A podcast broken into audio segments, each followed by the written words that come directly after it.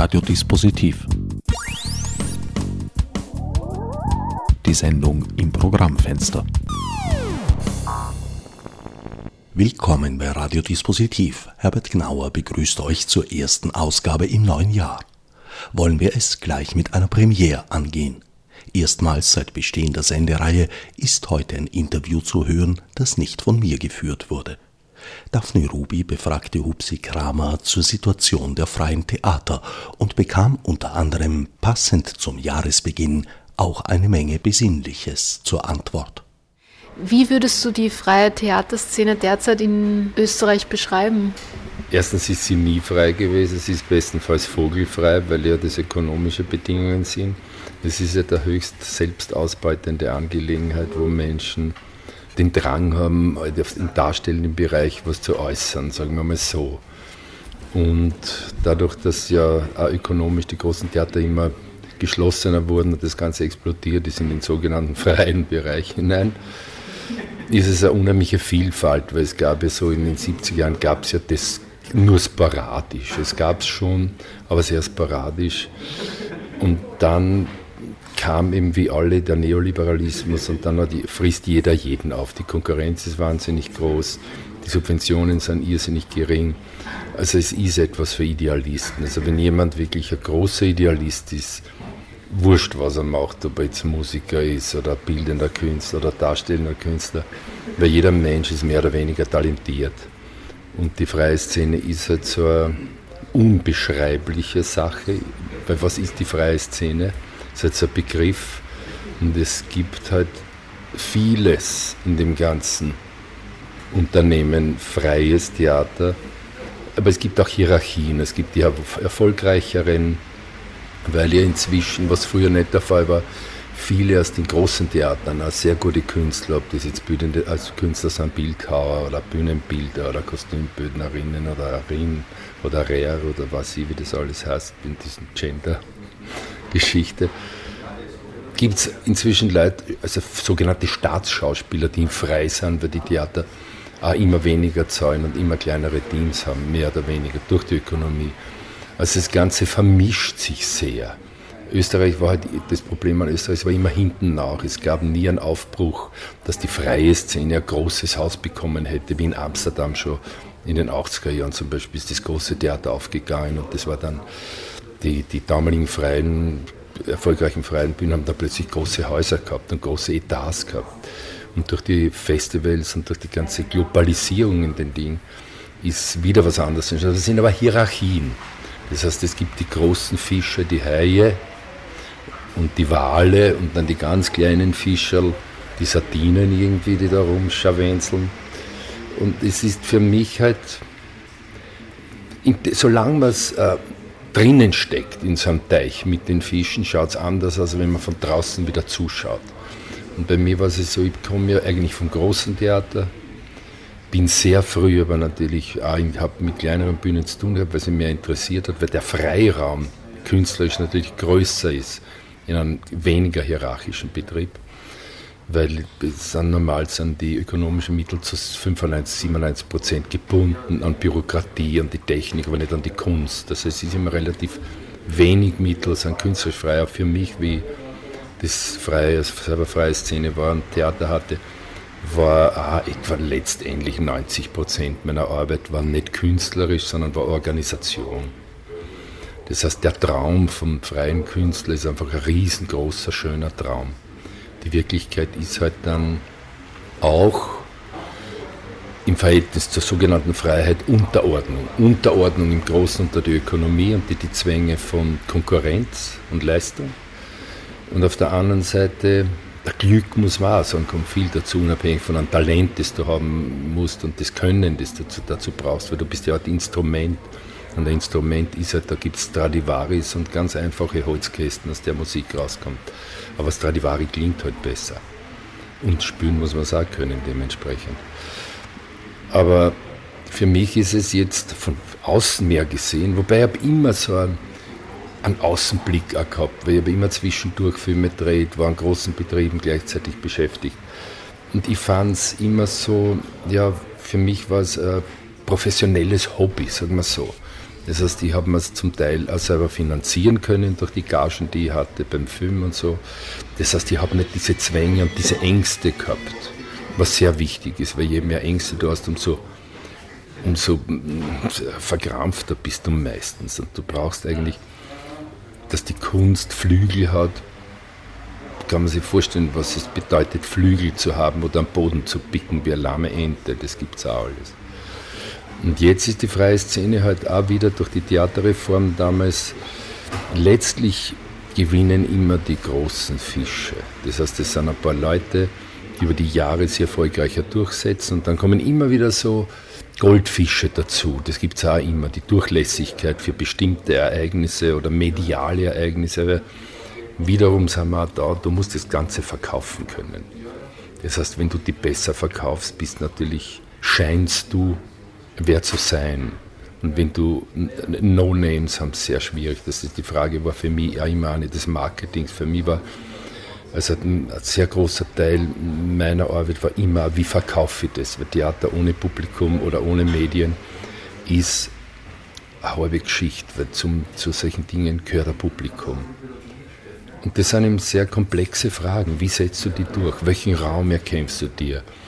Oder sehr viele Leute im freien Theater waren eigentlich nicht so sehr freie Künstler, sondern weil sie keine anderen Möglichkeiten haben, wollten dadurch auf sich aufmerksam machen, um in die großen Betriebe reinzukommen. Das heißt, es gibt einfach alles, oder ich kenne große Talente, die sind verbrannt und ich kenne Leute, die sind nicht sehr talentiert, haben aber sind erfolgreich. Also du siehst, wie, wie komplex das Ganze ist. Wer kennt wen? Die Netzwerke. Also wie verkaufst du dich? Ich habe öfter das Gefühl, dass man erst im Ausland erfolgreich sein muss, dass man in Österreich Anerkennung findet. Ja, das ist auch so ein ganz gefährlicher Satz. Das ist so wie Leiden. Kunst muss leiden. Das sind zwar so Dinge, dass der Prophet im eigenen Land nichts gilt. Es gibt österreichische Künstler, sagen wir Wittersek, Steinhauer, ein großer Künstler, oder, oder Harder, jetzt ein toller Schauspieler, auch wenn er als Kabarettist gilt, aber der ist ja jetzt unabhängig davon ein toller Theaterschauspieler und Filmschauspieler und schreibt das sehr gut. Die sind nicht übers Ausland zum Beispiel bekannt worden. Manches Mal, natürlich hilft es, wenn du einen Oscar kriegst in Hollywood. Dann bist du natürlich in Österreich, weißt du, das ist ein komisches Untertanenland und Hörigkeitsland. Und dann bist du medial dauernd, weil der wie heißt unser österreichischer Oscar-Preisträger, der, der Walz, den kenne ich noch vom Seminar, der hat ja lange gekämpft und war so C-Movie, B-Movie, C-Movie mehr Fernsehen. Und dann kam das große Glück, das er hatte. Und, und plötzlich war er ein, ein, ein Star is born, ne, der Österreicher höheren Alters schon.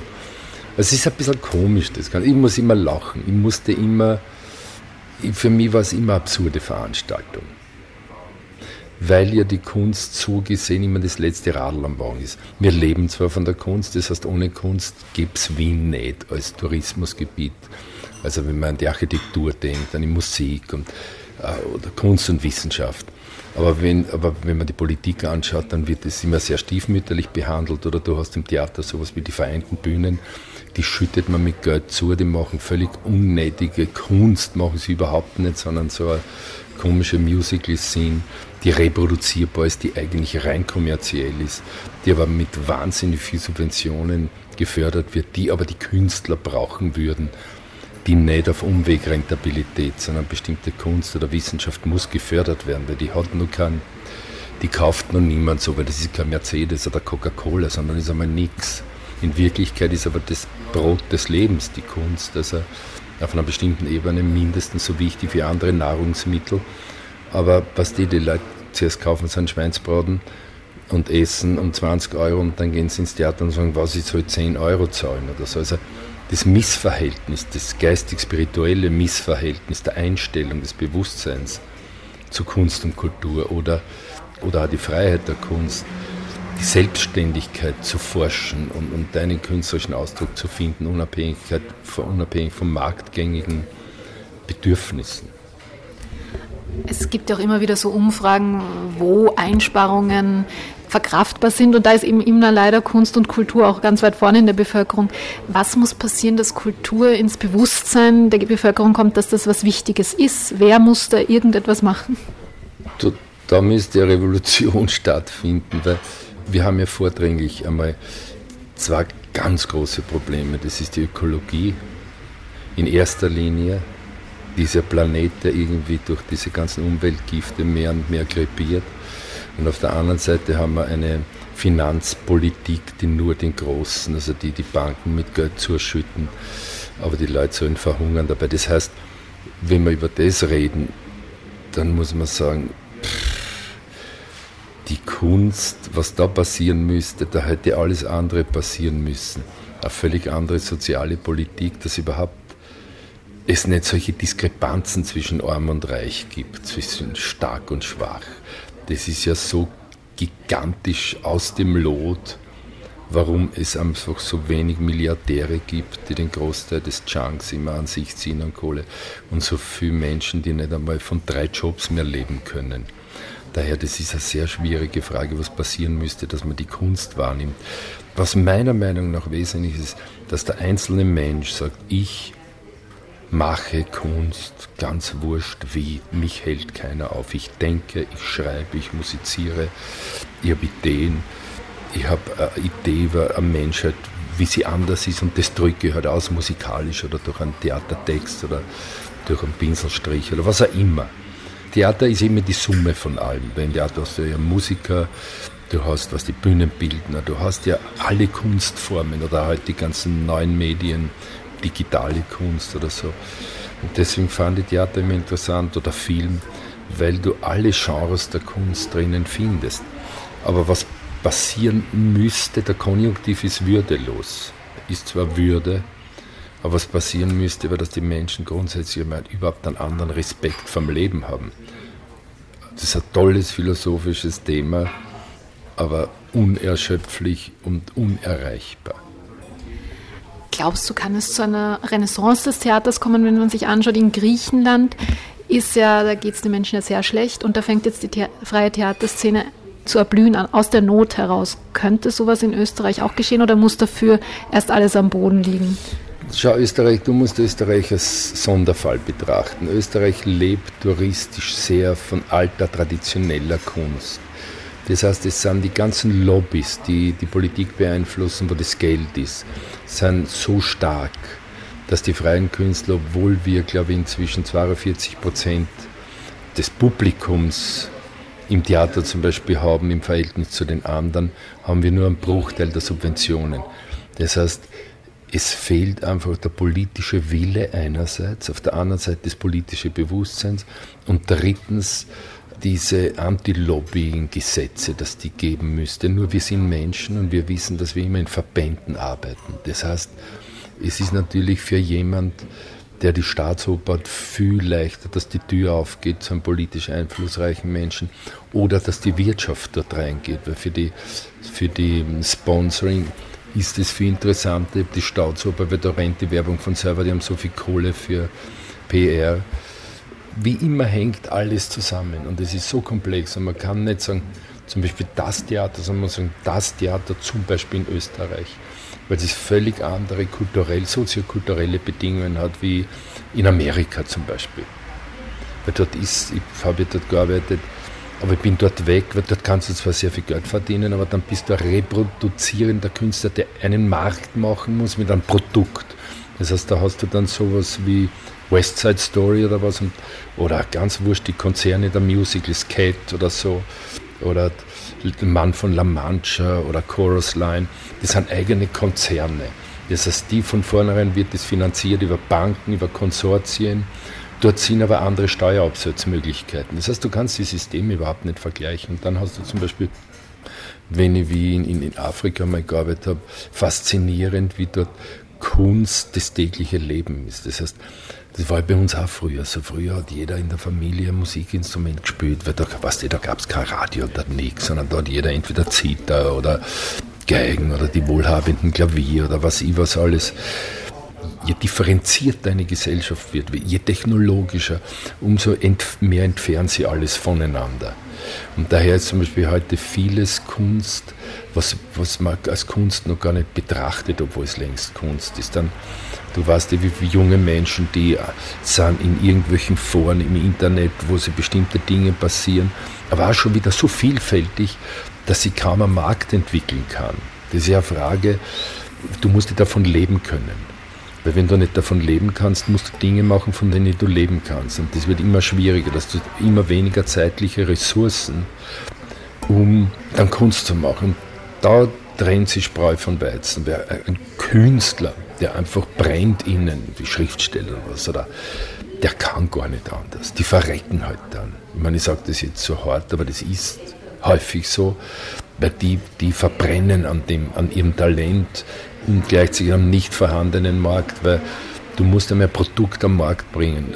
Was bedeutet es überhaupt, am Markt zu finden? Dass jemand auf dich aufmerksam ist, dass jemand sagt, Buddy ist gut. Also es ist so, es ist ein spannender Prozess. Es ist, Kunst ist für mich genau das Unaussprechliche, das man tun muss. Und daher ist alles dann, wenn man sagt, freie Szene oder, oder diese Hochkultur, das, das ist alles Kultur, das ist alles schon auf einer Schiene, das ist alles schon auf Schienen, das ist nicht im, im Dschungel, also dort, wo das Leben entsteht. Daher sind auch oft künstlerische Ereignisse, die sind viel stärker als die angebotene Kunst, weil dort was passiert, da, passiert was, na, ganz wurscht, wie immer das ist, Pussy Riot zum Beispiel. Das ist einfach, sind totale Künstlerinnen. Aber die, das ist mich persönlich interessiert das am meisten dort, wo politische Kunst ist, dort, wo Menschen sich aufgrund von künstlerischen Mitteln gegen ein System wehren. Und, und dann sieht man, was das auf einmal für einen Effekt haben kann. Aber das ist ein Bereich, wie gesagt, das ist der radikale Bereich.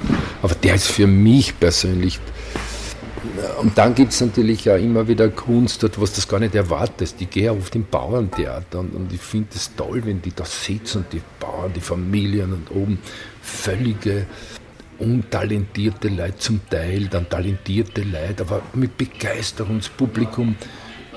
Da ist ja Kommunikation eigentlich geht es um Kommunikation. Es geht um Überleben und Kommunikation. Überleben heißt, ich muss ein Brot essen und ein Wasser trinken zumindest. Und Kommunikation, ich muss es mit jemandem machen, weil sonst hört er das Leben auf.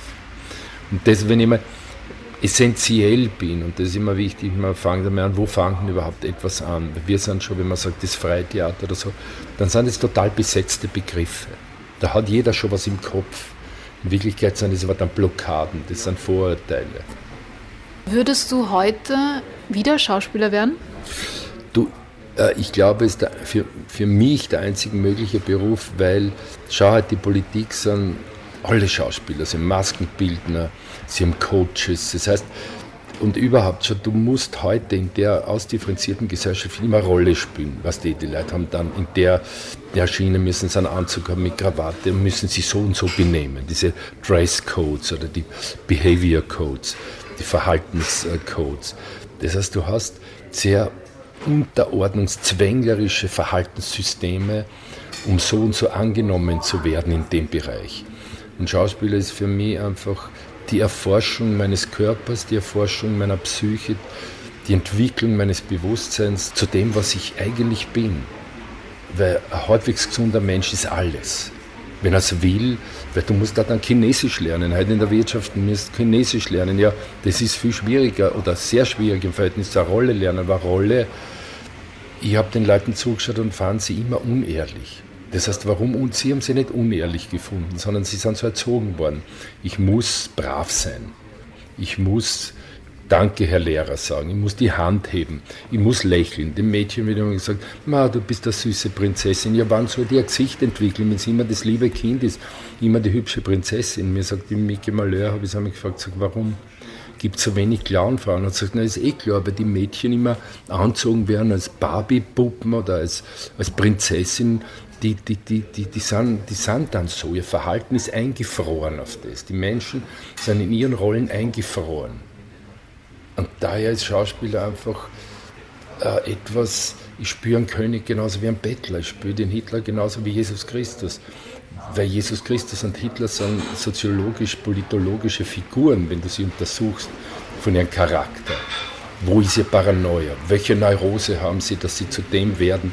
Der Christus ist ja eine fiktive Figur. Hitler kennen wir irgendwie. Bei Hitler kennen wir die Neurosen. Wir kennen seine Familiengeschichte. Bei Christus kann man es nur ablesen an der tradiert erzählten Geschichte. Aber, aber man, man, rein medizinisch muss das ein sehr äh, besessener Typ gewesen sein, wenn er zu dem Effekt kommt, zu dem er gekommen ist. Und daher, es ist eine Rolle. Weil du gerade im Hitler angesprochen hast, das ist ja einer deiner Rollen, die auch sehr provokativ ist. Was war dein Gedanke dahinter? Warum hast du genau diese Rolle so oft gespielt? Naja, das war ein Zufall der Hitler, weil ich sollte eigentlich in Nazis im Weltall am Musical einen Gefreiten, weil da war Hitler, Goebbels, Eva Braun und der Gefreite in einem Raumschiff und ich kam zur Fotoprobe und der Hitler war nicht da und da haben wir gesagt, ja hups, jetzt zieh schnell das Hitler-Kostüm an, wir müssen ein Foto machen. Und ich habe rumblödelt und gesagt, na du musst den Hitler spielen. Das heißt Hitler, den habe ich immer, ich bin jemand, der sehr neugierig ist, sehr einsaugt, Bilder, wie Menschen sprechen, wie sie sich bewegen. Und ich habe einfach diese gelernten Codes in mir abgerufen und war das dann. Und dann, wie das eben dieser Zufall mich dahin geführt und sehr erfolgreich sofort war, bin ich einfach, weil für mich ist das Interesse, Wesentliche an meiner künstlerischen Arbeit ist, dass im Hintergrund immer die neuere Geschichte ist und die, die, das Wesen, der wesentliche Schrecken der Menschheit der neueren Geschichte ist der Holocaust. Das heißt, der Hintergrund meiner Arbeit ist immer die Beschäftigung mit dem Holocaust. Das heißt, wie kommen Menschen, wie wären sie charakterlich so, so verbogen und verdreht, dass sie so grausam sein können zueinander. Und, und, und Hitler ist halt eine sehr ähm, interessante charakterliche Figur, weil wer ist der Hitler in mir selber? Ich bin ja in dem System groß geworden. Hitler ist ja in einem System groß geworden, den hat sein Vater immer kaut. In einem sehr zwängerischen System, was damals überhaupt gang und gäbe war ihnen sehr ökonomisch, ja, die Arbeitslosigkeit und, und, und, der Krieg sofort. Das heißt, diese ganzen Codes sind in mir abgespeichert. Ich bin ja ein Nachkriegskind. Das heißt, ich habe ja von der Krankheit meines Vaters, der sechs Jahre an der Front war, habe ich genauso Dinge in mir vererbt bekommen.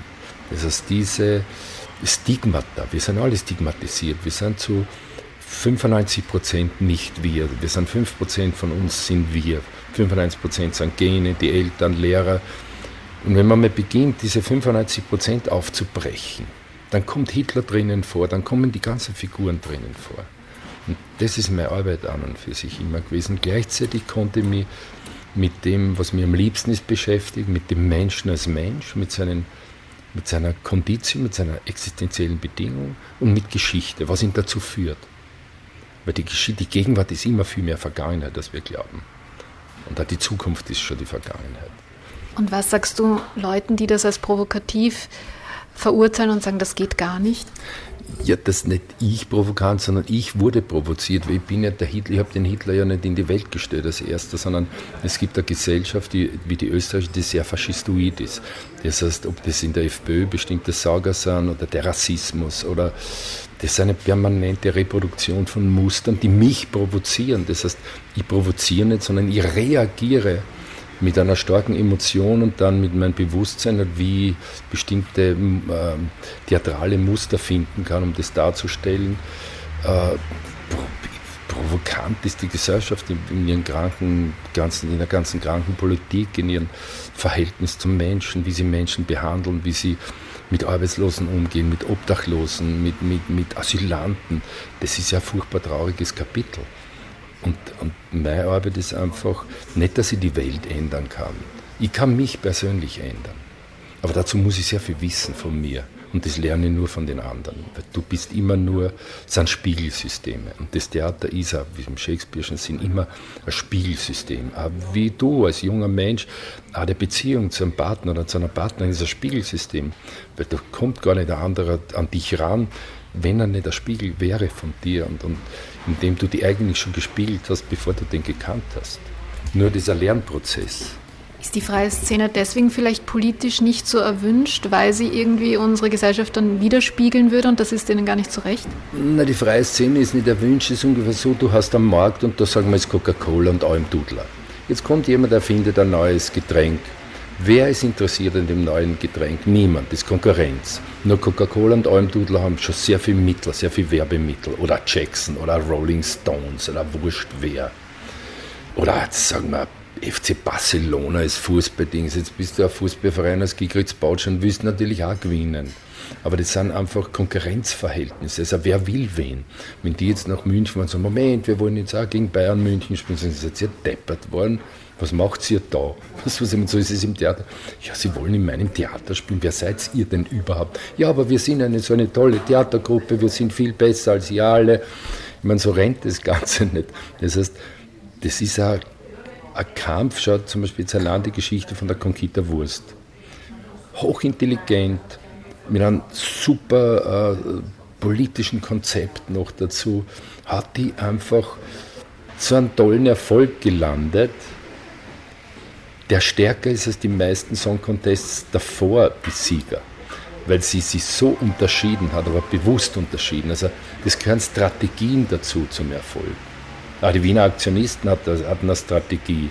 Da war einer the good guy and the bad guy. Das heißt, wenn du die Sachen untersuchst, Du kommst immer auf strategische Muster des Lebenskampfes.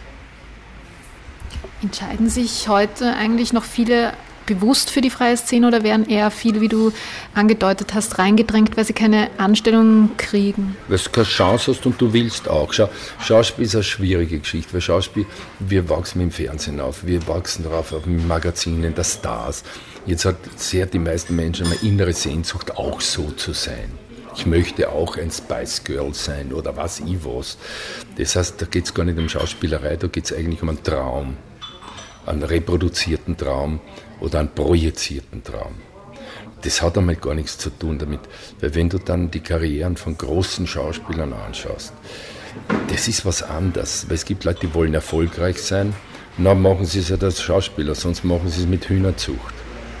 Und, und, und, und die glauben immer, wenn ich auftrete, lieben mich alle und ich bin der Größte. Das ist also die Tragödie des Menschen, dass jeder natürlich das Zentrum der Welt ist. Also jedem, daher ist es auch, verstehe halt die Leute, die zur ISIS gehen, wie die ganzen frustrierten Leute mit ihrer Aggression, die überall nur die Deppen sind, auf einmal können es Leute ermorden, auf einmal haben sie Macht.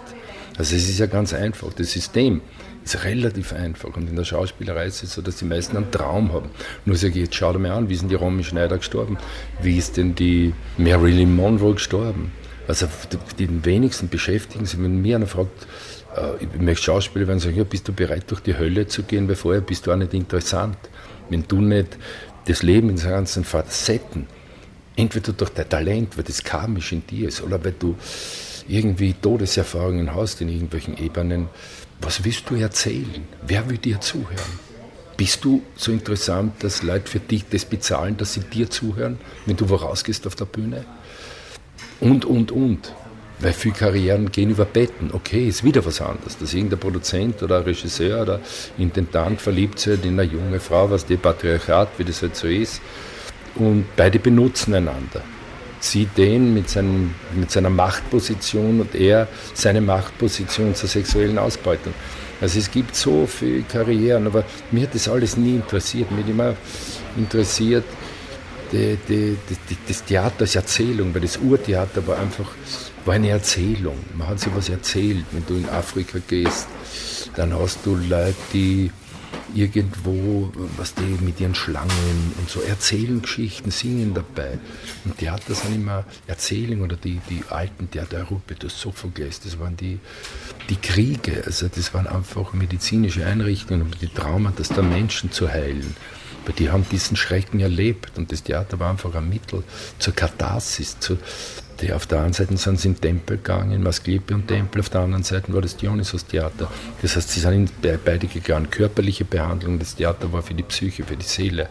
Das heißt, das Theater wird immer seine Geschichten erzählen, so oder so, ob es jetzt postmodern ist, in Collagen mit hunderttausend verschiedenen Sprüngen drinnen. Aber ich habe eine Theaterform erfunden, wo das Publikum selber das Theater macht. Das heißt, jeder im Publikum erfindet sein eigenes Theater durch das, was auf der Bühne stattfindet. Was unterscheidet deiner Meinung nach die Schauspielerei an etablierten Häusern und zur freien Szene? Naja, dort ist, ähm, dort ist eine andere Struktur.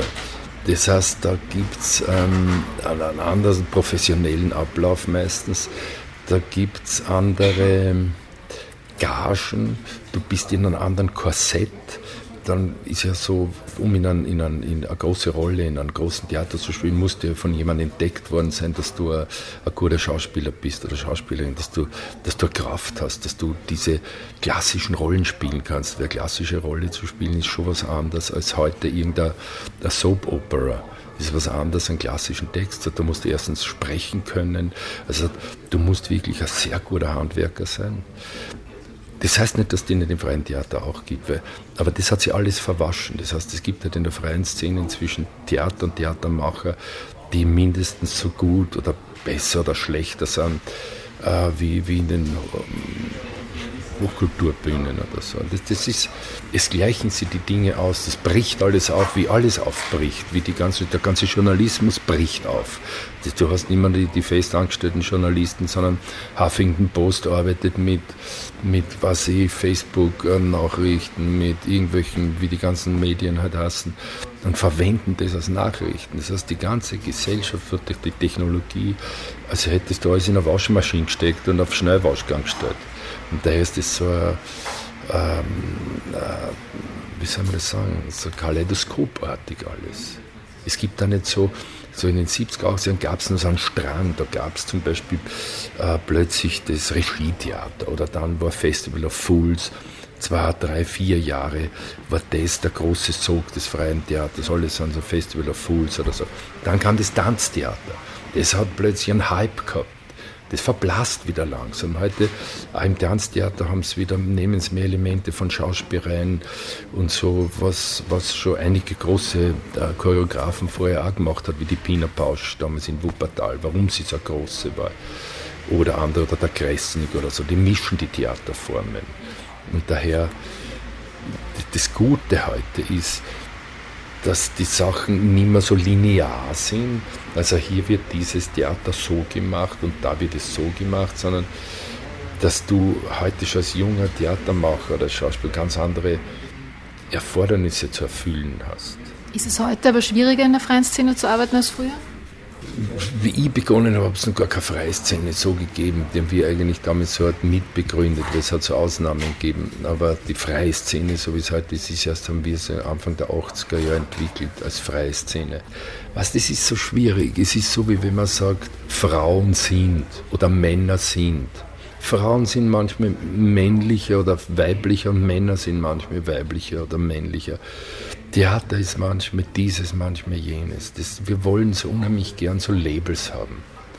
Schwieriger scheint es heute für alle jüngeren Menschen zu sein, wie für uns damals, weil es nach dem Krieg Arbeitslosigkeit gab. Es gab freie Bildung, äh, keine Studiengebühren. Du hast 20 Jahre studieren können. Du bist nicht gequält worden mit einem depperten Bachelor und mit einem Abschluss. Ich rede viel mit Uniprofessoren, die sind selber total unglücklich über die Zwänge, in die sie da geraten sind. Das heißt, auf der einen Seite ist es schwieriger, auf der anderen Seite ist manches leichter. Was was ich meine? Und da müsste man wieder sagen, leichter, wenn, wenn du damals frech warst, war es damals leicht. Wenn du heute frech warst, ist toll. Es liegt an dir, wie offen du bist, was du für Glück hast, dass du zur richtigen Zeit am richtigen Ort mit deinen Können bist. Oder du bist jemand wie aus einer Musikhochschule, da kommen die meisten Asiaten, die da kommen, die können mit zwölf Jahren sind die schon, eigentlich haben die schon, so wie andere Solo-Karriere als Pianisten oder Geiger, die sind so wahnsinnig gut, weil die so gedrillt werden. Weil wenn du die chinesische Ausbildung anschaust, wie das dort funktioniert, na, da sind wir da ein Schläferverein. Das ist dort unglaublich, wie die, mit welcher Energie und gut, aber das ist eine Konkurrenz von einer Milliarde Menschen. Bei uns, was der Österreich, da hat noch immer ein bisschen ein Ogü von der Monarchie irgendwie, man tut noch immer so und klagt dann über dies oder jenes. Ich kann das schwer sagen, weißt du, was ich meine? Ich kenne bei uns Menschen, die haben es leicht und tun sie leicht. Und es gibt keine Rezepte, es gibt Methoden. Mich wundert immer, dass die Schulen nicht viel mehr anbieten. Was das ist eine Problematik. Wir sind da sehr viel Passivität gewohnt. Wenn du durch jemand bedient werden willst, wie bei uns meistens, dann entwickelst du wenig eigene Initiative. Du hast ja ein eigenes Theater geführt das Dreiraumtheater. Wie bist du überhaupt auf die Idee gekommen oder dazugekommen? 1979 bin ich aus den großen Theatern rausgegangen und habe eigene Gruppe, damals schon die, also praktisch mehr oder weniger eine der ersten freien Gruppen da in Österreich. Und dann habe ich immer eben mehrere Theater gegründet und dann die Räume war das erste. Theater war praktisch das, was jetzt der Dschungel ist, damals das Residenztheater bei der Marieferstraße unten. Das war da der erste Theaterraum, den ich als, also das Residenztheater. Wir haben aber immer Theaterchauvinistenkassen, ab Anfang der 80er, weil da haben wir so Bombenstimmung gemacht, da ging es um die, um die Pershing-Rakete und aus dem heraus haben wir so eine satirische Revue gemacht. Und dann, ich habe bin immer so was, ich habe mehrere Theaterformationen. Theater direkt, das ist das Theater, das in der Öffentlichkeit stattfindet, so wie dieser Hitler am Opernball zum Beispiel. Oder, da habe ich viele Aktionen gemacht, die auf der Straße sind. Aber für mich ist das Theater, weil das steht in den Zeitungen. Das Publikum sind die Passanten, das Kritiker sind eben die, die in Zeitungen. Aber mir hat immer mehr interessiert, du bist im Feuilleton, also du bist auf der politischen Seite. In der Kulturseite, wer liest es? Aber so mit, mit Fritzl oder mit der Opernballgeschichte war ich global oder mit meinem Kampf war ich in allen Medien rund um der Welt. Also da ist der, der politische Anspruch, etwas zu sagen, was, was dir Anliegen ist, hat ein ganz anderes Echo. Daher war mir das immer wichtig, das Theater aus den Theaterräumen rauszubringen. Und die Theaterräume waren halt dann äh, so eine Notwendigkeit, dass du einen Ort hast, wie du eine Wohnung hast oder was in der du lebst und so was ein Ort, über den du verfügen kannst, was anderes ist, wenn du immer jemand bitten musst, ob du da drinnen spielen darfst. Und das, das Dreiraum Anatomie-Theater war jetzt interessant, weil es ein medizinischer Raum ist. Das heißt, das war ein Anatomiesaal, Seziersaal, Hörsaal. Und ich finde Theater eine sehr medizinische Angelegenheit. Also wie wir schon gesagt haben, wie das griechische Theater wo Theater im Grunde genommen für mich mit Heilsprozessen zu tun hat, psychoanalytische Prozesse. Menschen sowie mit, mit Missbrauchsopfern gearbeitet habe, die dadurch plötzlich wieder aus ihren Traumata rausfinden und ein Leben leben können, ohne von ihren, das vergewaltigt worden sind oder dieser Missbrauch, dass sie dadurch in ihren Psychosen oder so versunken werden oder in ihren Anstalten verschwinden oder die Arbeit mit Obdachlosen dass einfach, wo ich sage, Gesellschaft ist so stark, wie sie mit den Schwächsten umgeht. Also die Arbeit mit solchen Leuten hat mich eigentlich immer am meisten interessiert. Und das übrige Theater ist schon auch, wenn die Menschen, also erstens haben wir das, das Ensemble miteinander wie, wie Familie ist, wo es nicht darum geht, dass man Erfolg hat, das geht immer auch, weil unerfolgreich ist schlecht, wenn dann das kein Publikum aber das eigentlich wichtiger ist, wie geht es uns miteinander, weil das ist unser Leben, nicht? Was ist mein persönlicher Erfolg, wenn ich alle Schauspieler ausgelutscht habe, sondern und das merkst du auf der Bühne. Auf der Bühne ist dann plötzlich etwas, was in der Gesellschaft immer weniger ist, ein, ein soziales Verhalten. Und du spürst am Publikum genau das Feedback, was von der Bühne kommt. Und dann spürst du, wie die Leute plötzlich nachher sagen, bei fühle mich fühlen, es geht mir jetzt viel besser wie vorher, ich komme aus meinem Job, ich renne ins Theater, und ich war völlig fertig und jetzt, wow, super. Was das ich meine? Das sind einfach Dinge, wo andere zu Massagen geht, wie Seelenmassagen. Oder? Also für mich hat das Theater sehr viel, ich komme aus einer Arztfamilie. Daher bin ich ja dadurch äh, sozialisiert, aus einer Riesenfamilie mit sieben Kindern. Das heißt, für mich war immer so das Miteinander sehr wichtig. Es ist natürlich ein Widerspruch, weil du musst, wenn du Theater leitest, da sehr hart durchgreifen manchmal, also wo du Entscheidungen treffen musst, die für andere nicht so angenehm sind. Aber das ist ein Betrieb, oder in künstlerischen Entscheidungen muss immer jemand entscheiden, sonst dreht es endlos.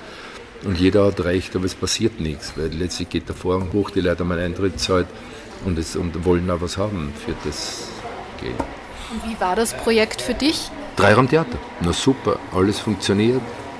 Bestens, super Publikum, super Stücke, tolle Künstlerinnen, Künstler ja, es war sowas wie ein Leben lang etwas aufbauen und dann etwas zu, etwas zu können. Dass du wirklich ökonomisch und künstlerisch, also beides ist wichtig. Und es ist auch sehr gut, dann aufzuhören, wenn, wenn alles sehr gut ist. Es ist immer schlecht, wenn du am Boden legst und hörst auf. Weil wenn, wenn etwas gut geht und sagst, okay, das war's, danke, super, dann hast du, das ist sehr angenehm, psychisch sehr angenehm. Weil ich kenne Leute, die haben ein Theater beendet im, im Misserfolg oder weil sie es nicht geschafft haben und die sind psychisch immer dann so eindruckt gewesen. Und so gehst du raus und sagst, super, wir haben keine Schulden. Das Publikum sagt nicht mehr, schade, dass es euch nicht mehr gibt, das war so ein tolles Theater oder so. Ja, super, ja, aber die Arbeit muss ich nicht mehr machen. Warum hast du aufgehört? Ja, weil es reicht. Ich hatte es auf sieben Jahre damals, weißt du, ich bin ja eher so wie beim Kabelwerk vorher. Mir ging es ja darum, dass man spannende Räume bespielt, weil für mich, ich mag die Bühnenbilder, weißt du, Buchtheater, Guckhaus, bauen so ein Bühnenbild in bestimmten Rahmen wie im Kabelwerk, also riesen Kranhallen, ähm, industrialisierte Gelände oder dort der ganze Geruch vom Sezieren, vom Tod, vom Blut, vom, dann die, die Architektur von Jugendstil, also was sehr Poetisches wiederum. Dieser Raum hat an und für sich Theatermagie. Und du musst immer schauen, als freier Theater machen, wo zahle ich weniger. Das heißt, ich habe dort die Hälfte Quadratmeter Preis gehabt wie sonst wo. Das heißt, als Theatermacher bist du auch immer ein Scout, wo kann ich was mit meiner Fantasie mit weniger Geld machen. Und was ist aber künstlerisch so spannend, dass es mich fasziniert und dass ich darüber was erzählen kann und das Publikum fasziniert, weil die Leute gehen immer gerne in neue Räume, wenn sie starke Räume sind. Und es war auf sieben Jahre. Das Leben ist ja viel schneller, als man glaubt. Und die sind vorbei gewesen. Ich bin in dem sogenannten Pensionsalter. Äh, ich habe 40 Jahre gearbeitet und ich habe meistens 18-Stunden-Tage gehabt mit meiner Lebenspartnerin oder was der immer mitgearbeitet hat das ist nicht lustig irgendwie. Da musst du schon totale Power haben und ein Glück, dass du gesund bleibst. Aber ich bin wahrscheinlich durch die Arbeit und durch die Menschen, mit denen ich gearbeitet habe, die mir wieder viel Energie gegeben haben und die Erfolge, das Publikum, das wieder viel Energie gehabt, ist ja alles gut ausgegangen. Und da kann ich nur sagen, danke. Und ich finde Dankbarkeit so ziemlich das Wichtigste für, wenn man das sein kann. Weil das gibt da wieder Energie. Das ist eine sehr starke Energie. Und es ist immer gut, im richtigen Moment wo aufzuhören besser, du hörst auf, bevor was an der Peak ist, weil dann geht es runter. Das ist eine Sache von Nase. Intuition ist sehr wichtig in dem Beruf, also deine Bauchintelligenz oder wie man sagt, emotionale Intelligenz. Weil die Menschen glauben, über die Vernunft ist so wichtig. Ja, das Denken ist sehr wichtig, aber dann haben wir ein Herz, ein Bauch, wir haben unten das, das, das tiefere Chakra, die ganzen Triebe, das sind lauter Systeme, die unser Leben ausmachen. Und wenn du auf die nicht hörst, dann bist du sehr einseitig. Dann wirst du vieles in deinem Leben vermissen und falsch entscheiden. Weil vieles in meinem Leben hat mein Bauch entschieden und nicht mehr rational ist. Aber es ist mir immer wichtig, trotzdem das Denkwerkzeug trotzdem zu schärfen und zu versuchen, es auch rational zu verstehen, was man tut, was man eh nicht kann. Du hast vorhin die Konkurrenz angesprochen. Besteht die auch innerhalb der freien Szene oder ist man da eher so familiär? Na, eher, eher, eher wie überall die Schwächeren und die Stärkeren. Das heißt, familiär ist da gar nichts unter Künstlern. Das ist ganz selten, das musst du schaffen. Deswegen bin ich aus die großen Räume raus, weil das war nicht familiär, intentant und ein Erfolgssystem, wo die Quote erfüllt werden muss oder wo du die Eitelkeit von jemand anderem bestätigen musst. Familiär ist eine kleine Gruppe, die das Bewusstsein hat, wie schaffe ich eine Familie. Da brauchst du auch viel Wissen, musst auch viel lernen oder du kannst es von vornherein. Ich habe genug Fehler gemacht in meiner ganzen Laufbahn. Aber ich habe eine sehr gute Intuition gehabt, mit welchen Menschen arbeite ich. Also wer ist für diese Art von Arbeit, so jetzt ganz blöd gesagt, für dieses Produkt und wem kann ich mir dafür leisten, sodass das Optimale rauskommt. Also das sind sehr viele Ebenen, die da funktionieren müssen. Du musst da sehr viel, literarisch viel wissen, du musst viel können, jetzt einfach handwerklich, ob das jetzt Schauspiel ist, dein Körper und so, oder regietechnisch oder äh, ökonomisch überhaupt, wie machst du einen Finanzplan, politisch, welche Strategien entwickelst. Das heißt, du hast so viele Entscheidungsebenen mit anderen Strukturen, die du verstehen solltest, dass das ganze Ding wie ein Uhrwerk funktioniert das ist sehr komplex ist. Das sind viele Rädchen, die ineinander greifen. Das sind verschiedene Steuerungssysteme. Und ich habe einfach das Glück gehabt, mit sehr vielen tollen Leuten arbeiten zu dürfen. Zuerst als Junger habe ich mir es ausgesucht, da bin ich, habe mir gedacht, ich gehe nur zu den besten Leuten. Also ich habe geschaut, wo sind die Besten, dass ich mir eine Art Ausbildung dort habe. Und ich steige nur oben ein. Daher das Seminar, das Burgtheater, die Staatsoper oder, oder Filmhochschule oder dann Harvard oder so, weil ich wusste, Du musst oben einsteigen. Wenn du unten einsteigst, bist du immer unten. Wenn du oben einsteigst, dann hast du andere Netzwerke zur Verfügung. Das heißt, das sind wieder Strategien. Und daher war das freie Theater für mich immer so äh, dieser Bereich der möglichen Anarchie, der möglichen Anarchie. Denn eine Gesellschaft hat immer Regeln, aber die Regeln verkleinern dich ja immer, machen die immer kleiner. Das heißt, wie bist du gleichzeitig fähig, unter bestimmten Regeln zu funktionieren, ohne dass du unglücklich wirst und Selbstmord begehst? Wie kannst du gleichzeitig diese Art notwendige Freiheit von dir ausleben, die dein System braucht, sodass du ein glücklicher Mensch bist, sodass du nicht Amok laufst, dass du nicht frustriert wirst, dass du nicht aggressiv wirst, sondern dass du einfach sehr viel positive Energien hast, um nach außen denken zu können, um für Gesellschaft denken zu können, um für mehrere Leute gleichzeitig eine Lösung zu suchen, die für alle gut ist. Wohin siehst du den Trend gehen bei der freien Theaterszene? Auch weil du jetzt die neuen Medien erwähnt hast, sind die eher kontraproduktiv dafür oder nicht? Na, also der Trend ist natürlich wieder zur Kapitalisierung. Das heißt, da du siehst, da im freien Theater gibt es die erfolgreichen Gruppen, die besser, was die, die es besser verstehen, sie ökonomisch zu positionieren und Räume zu haben und eine Heerschar von von anderen, die, die immer ihre ganze Jugend opfern und irgendwann scheitern irgendwann einmal mit 30, 40 plötzlich ohne Job dastehen, plötzlich denken, ich habe mein ganzes Leben eigentlich, bin ich einer Chimäre hinterdrein gerannt und bin gescheitert. Aber das ist auch das Leben. Das heißt, wenn du Künstler bist, hast du das Risiko zu scheitern.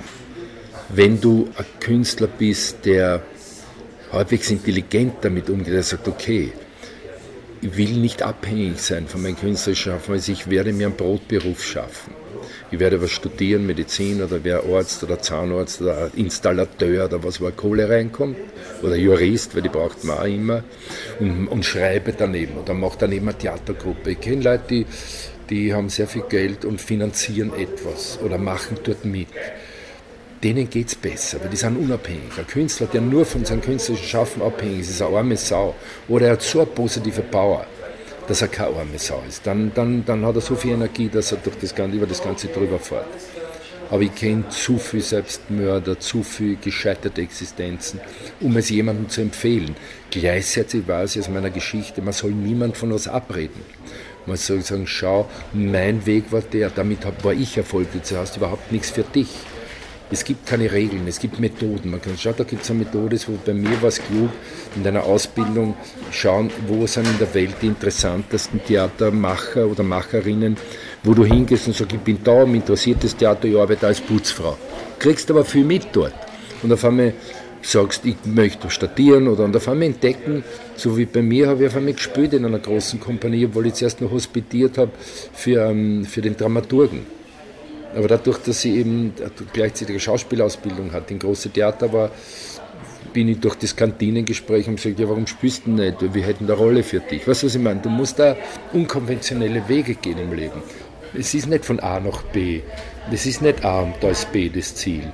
Das ist vielleicht A, B, C, D, E, F, G, H, I, E, K, L, M, bis Z. Man meisten denken, ich fange bei A an und gehe bei Z raus. So ist das Leben nicht sondern das Leben ist wirklich spannend im Scheitern. Weil wenn du zu früh Erfolg hast, auch genug, die werden so deppert, so überheblich und, und dann geht ihnen die Luft aus. Wenn du aber langsam wachsen kannst und langsam wachst und plötzlich, wenn du reif genug bist, den Erfolg hast, dann kann da psychisch nicht so viel passieren, dann kannst du auch nicht so abstürzen. Daher ist es ein, ein wunderbarer Weg und wichtig ist, dass du, also, dass die Menschen, die sich was entscheiden, spüren, dort ist ihr Herz, das wollen sie machen, sie wollen Musiker sein. Ich muss ein Instrument in der Hand nehmen und ich spiele zehn Stunden am Tag oder ich bin Schauspieler, ich habe ich hab die ganze, ich muss spielen, ich muss, ich, die Leute lachen, wenn ich was sage. Und dann kommt es darauf an, ob du das Selbstbewusstsein hast und den Mut hast, weil sehr viele Leute haben dann den Mut nicht hinauszugehen und, und, und haben Angst, ja, ich kann nicht, die sind so gut, ja und? Die haben auch mehr angefangen. Aber das ist wieder an, das ist wieder, ob du das Selbstbewusstsein hast oder ob du als Kind so einen Schutz haltest, zur Liebe oder durch jemanden, durch was anderes. Das sind so viele Faktoren. Wie neugierig bist, wie offen ist das Leben? Weil sehr viele sehen ein, kleines Türl und haben nur Dunkelheit und haben total, ja, aber das ist ja so eng der Weg, ja, da ist ja so ein kleines Türl, ja.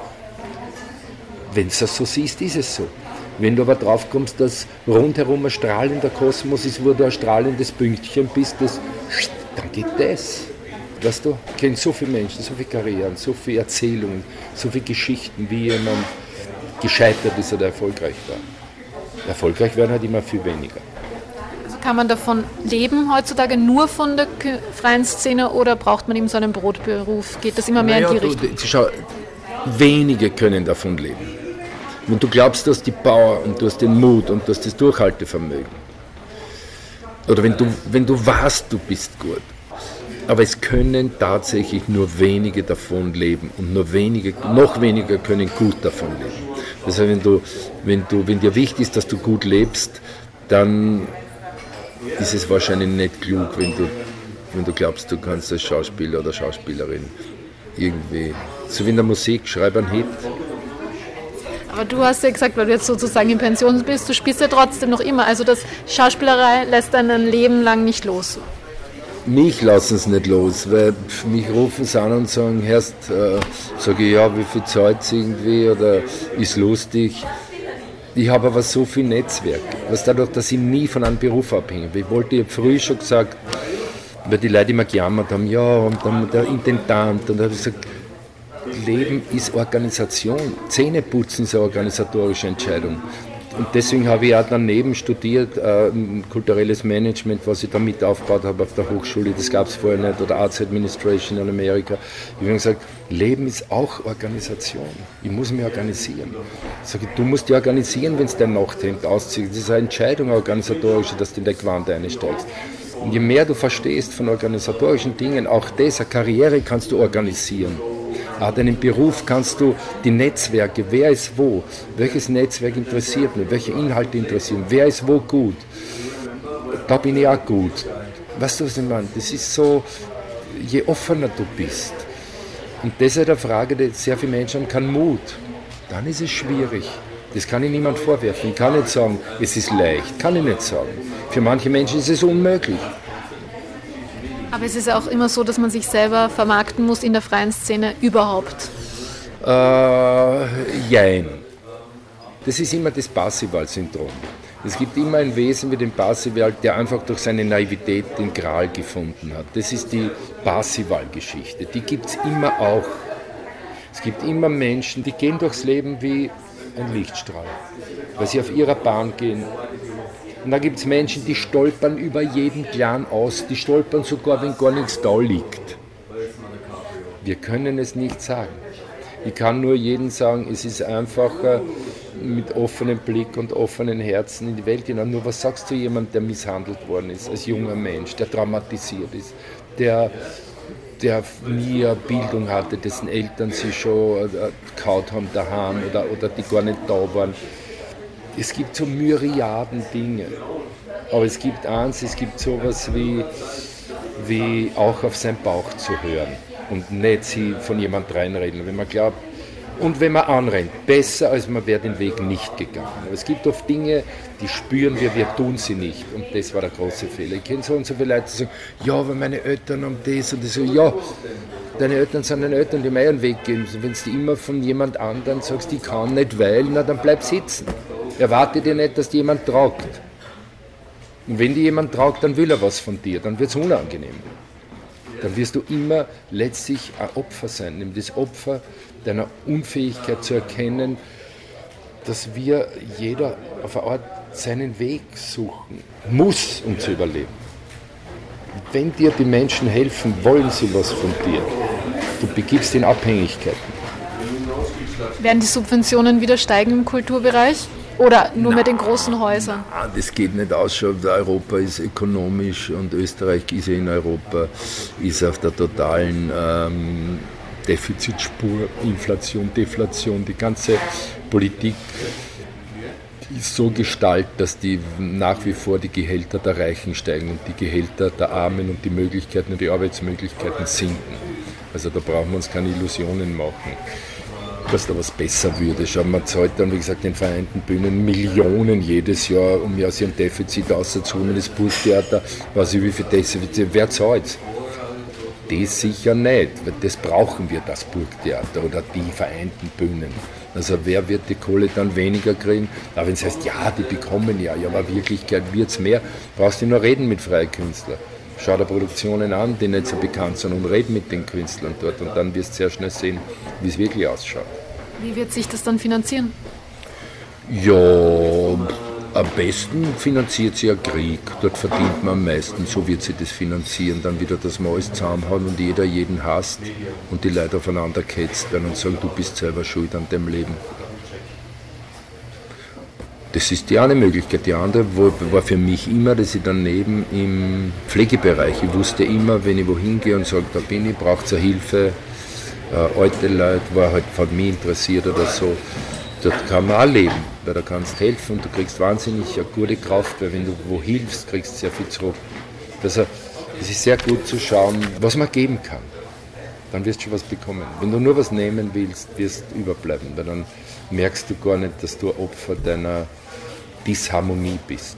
Es ist eine Balance zwischen Geben und Nehmen, aber besser ist, man beginnt mit Geben. Wir kommen sehr reich auf die Welt.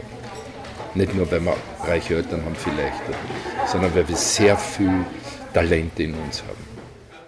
Zu hören war ein Interview, das Daphne Ruby mit Hupsi Kramer führte.